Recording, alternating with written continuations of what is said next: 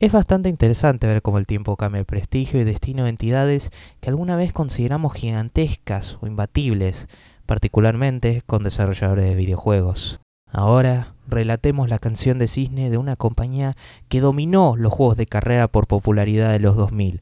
Claro, estamos hablando de EA Black Box y Need for Speed, The Run.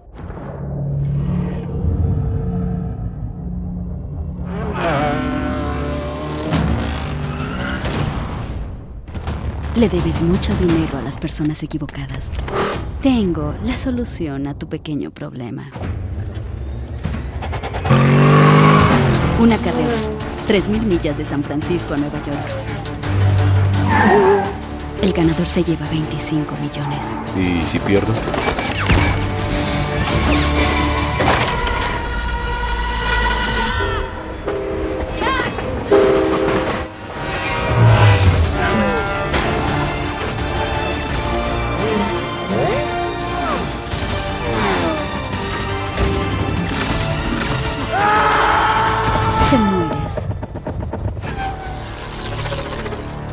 Need for Speed.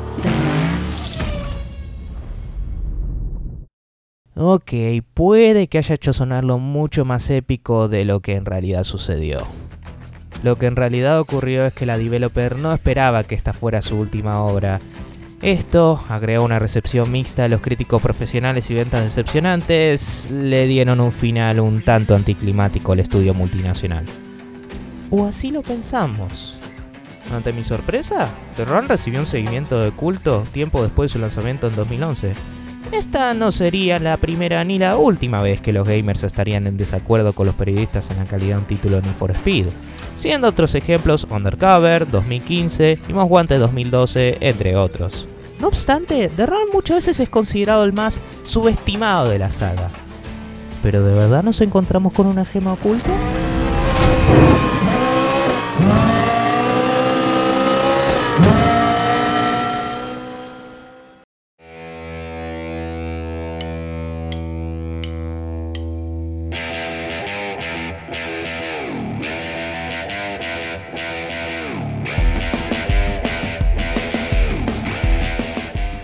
Del desarrollo, The Run ciertamente era muy ambicioso.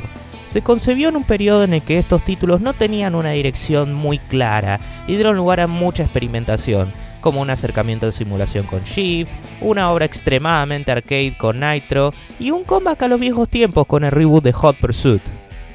Luego entra Black Box, que después de la respuesta regular de Undercover, se enfocaron en crear una experiencia nuevamente más enfocada en su narrativa y personajes.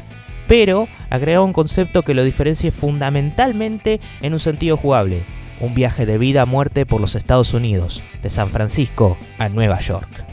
Esto, lógicamente, da lugar a uno de los títulos más lineales de la saga en un buen tiempo, pero también da lugar a debatiblemente la mayor variedad de terreno en cualquier Need for Speed, sobre todo si se los compara con los títulos de mundo abierto. Manejamos por montañas, ciudades, suburbios, casi todo lo que se puedan imaginar y nunca lo mantiene visualmente aburrido. Ciertamente ayuda a la elección de su motor. The Run utiliza Frostbite 2.0, para su momento popular en los videojuegos de Battlefield, y antes de que se terminaría utilizando en todos los juegos principales de la saga y por extensión los de Electronic Arts, esto fue un salto gráficamente muy notable, con excelente iluminación, hermoso modelaje de autos y daño y una verdadera sensación de viajar en esos ambientes mencionados. Aunque es lejos de ser perfecto. Para empezar, los modelos de personajes no envejecieron muy bien, con animaciones muy estáticas y detalle algo carente. Seguido a eso tenemos la optimización, o mejor dicho, la falta de. The Run salió para las consolas de séptima generación y PC, sin cortar las versiones completamente diferentes de Nintendo Wii 3DS. Y para su momento, la Xbox 360 y la PlayStation 3 eran notablemente hardware viejo, con bajones frecuentes y resoluciones sub HD. Entonces, ¿por qué no jugar la versión PC? Se preguntarán. Lamentablemente es lejos de ser excelente. Personalmente experimenté cuatro crasheos a mi escritorio relativamente frecuentes, aunque creo que yo salí suertudo ya que otros reportaron glitches gráficos y sonoros en sus respectivas versiones de Windows 10. Y agregado a todo esto, The Run nunca se portó a Steam a diferencia de los otros. Esto quiere decir que para jugarlo oficialmente vas a tener que descargar Origin y, en el caso de los jugadores argentinos, pagarlo en dólares en vez de pesos. Siendo justos, está muy barato bajo esos estándares y yo lo conseguí una oferta bastante generosa, que viene frecuentemente, pero vale mencionarse.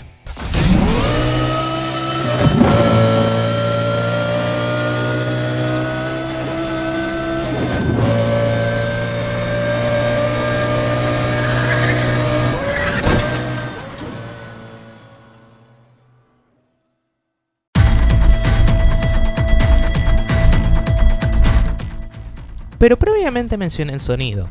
Este, me alegra decir, destaca mucho en The Run. Los autos suenan poderosos y acordes a su modelo, al menos hasta donde sé yo. Los choques y explosiones suenan poderosos y luego tenemos la cuestión de la banda sonora. En esto The Run se divide en dos secciones, la selección de música licenciada y las composiciones originales. La primera consiste en una combinación de temas viejos y nuevos que varían de género de country a hard rock. Todo está hecho para encajar atmosféricamente y hace un trabajo bastante decente, con uno de mis favoritos siendo Heartbroken in Disrepair de Dan Auerbach. Al menos creo que así se pronuncia.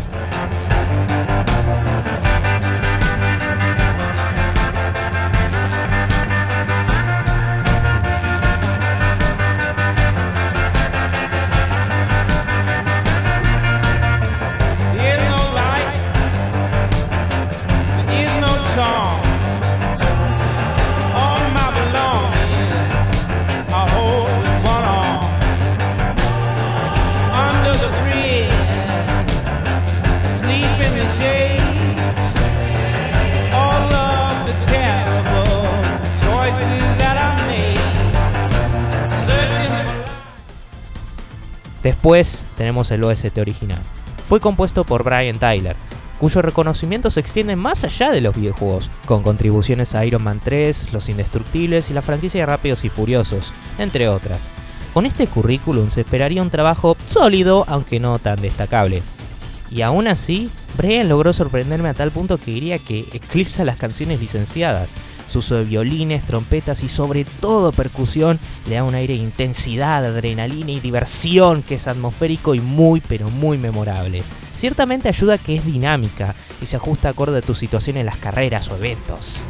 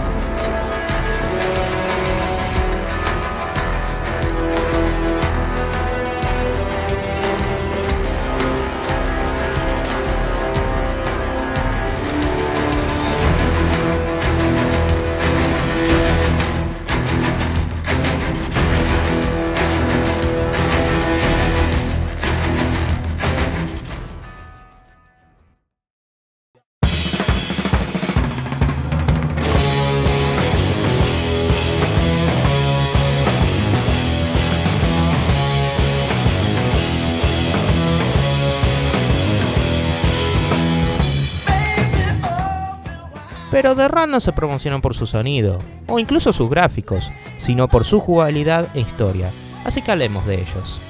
La trama trata sobre Jack, quien le debe dinero a la mafia y luego escapar de la muerte, se anota en una carrera con la ayuda de su amiga Sam, en la cual tendrá que ganar un viaje desde San Francisco a Nueva York, todo mientras escapa de las persecuciones de la policía de la mafia.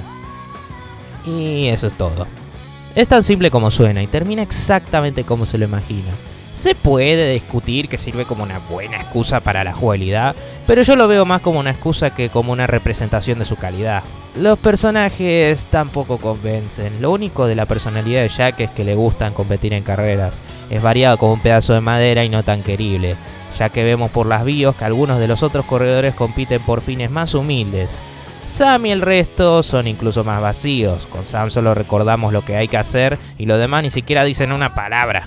Supongo que las actuaciones son aceptables, pero el guion no daba lugar a performances del año, ciertamente. Siendo justos, la historia está poco presente durante la campaña, así que no necesariamente perjudica mucho a The Run, pero se siente como potencial perdido debido al marketing excesivo de ella en los trailers y adelantos.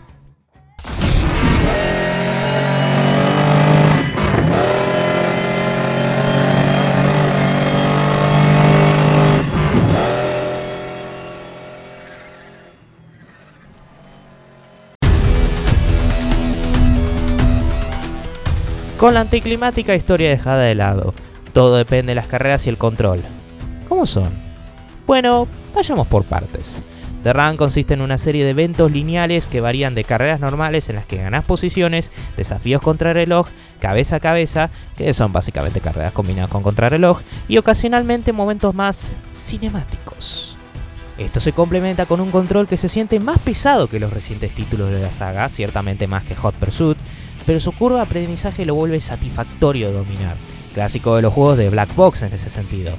Sin embargo, otro elemento típico de la compañía que vuelve es el rubber banding, básicamente que artificialmente tus oponentes se acerquen a vos, sea por adelante o detrás de ti.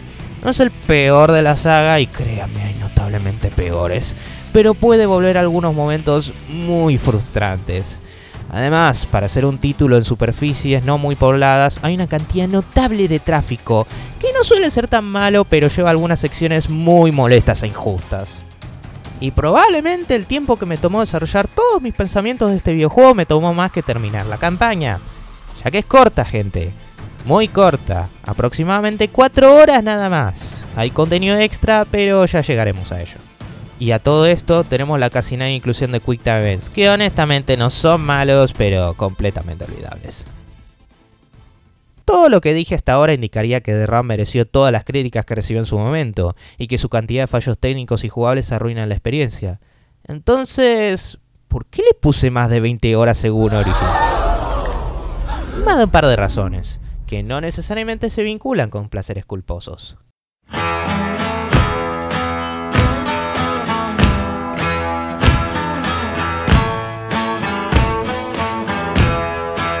Sí, a The Run le falta mucha refinación, pero no se le puede negar que tiene una identidad propia y cuando todas las piezas logran juntarse, genera un producto inmensamente satisfactorio. He jugado juegos de carrera con más contenido, variedad y optimización que The Run, pero no necesariamente con el mismo carácter. Si ya habría muchas obras que ejecutaron este concepto, estaría escribiendo esta reseña con un tono diferente.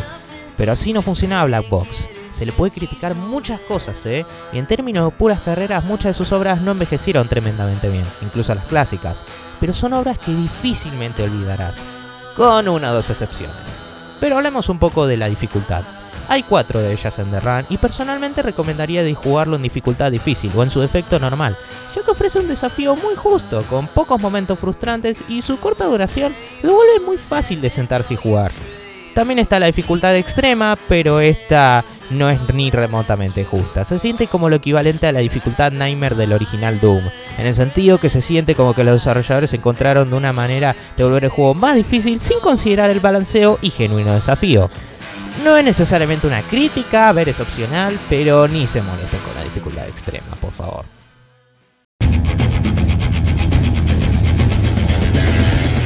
Aunque, como dije anteriormente, la campaña no es lo único que ofrece esta obra.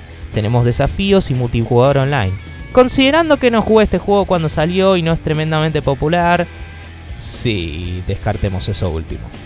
Los desafíos contienen una cantidad bastante grande de eventos que, por lo general, te harán pasar por los mismos ambientes de la campaña con similares eventos, pero con el agregado de medallas de distintos rangos que ganas según tu tiempo.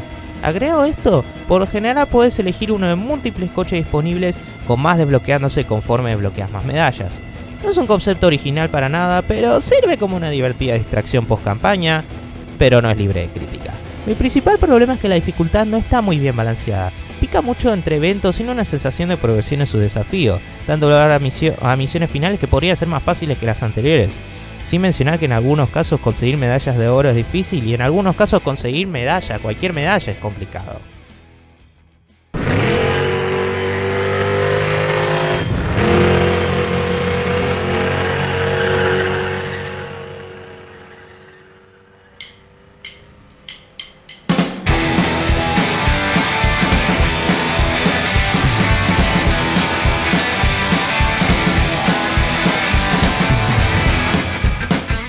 Pero con eso cubrí lo destacado de The Run. Y, ¿qué decir? Tiene montones de fallos, como expresé antes, pero si tienen incluso la menor curiosidad de jugarlo, dudo que se arrepientan, sobre todo con lo barato que está oficialmente en oferta, incluso 100 dólares. Si tendría que elegir mi plataforma de elección sería la PC por las mayores resoluciones y frame rate. Solo tengan cuidado con sus problemas y no se sorprendan si tienen que hacer uno o dos ajustes en Windows 10. Y eso es todo gente, espero que hayan disfrutado este episodio editado de Vida Extra. Atentos que el próximo será con invitado otra vez. Recuerden que nuestro mail es vidaextraresponde.gmail.com y nuestro Instagram es vida.extra. Y esto se sube a Anchor, del cual después se distribuye a Google Podcast, Spotify, Breaker, Pocket Cast y Radio Public. Saludos y que tengan un buen fin de semana.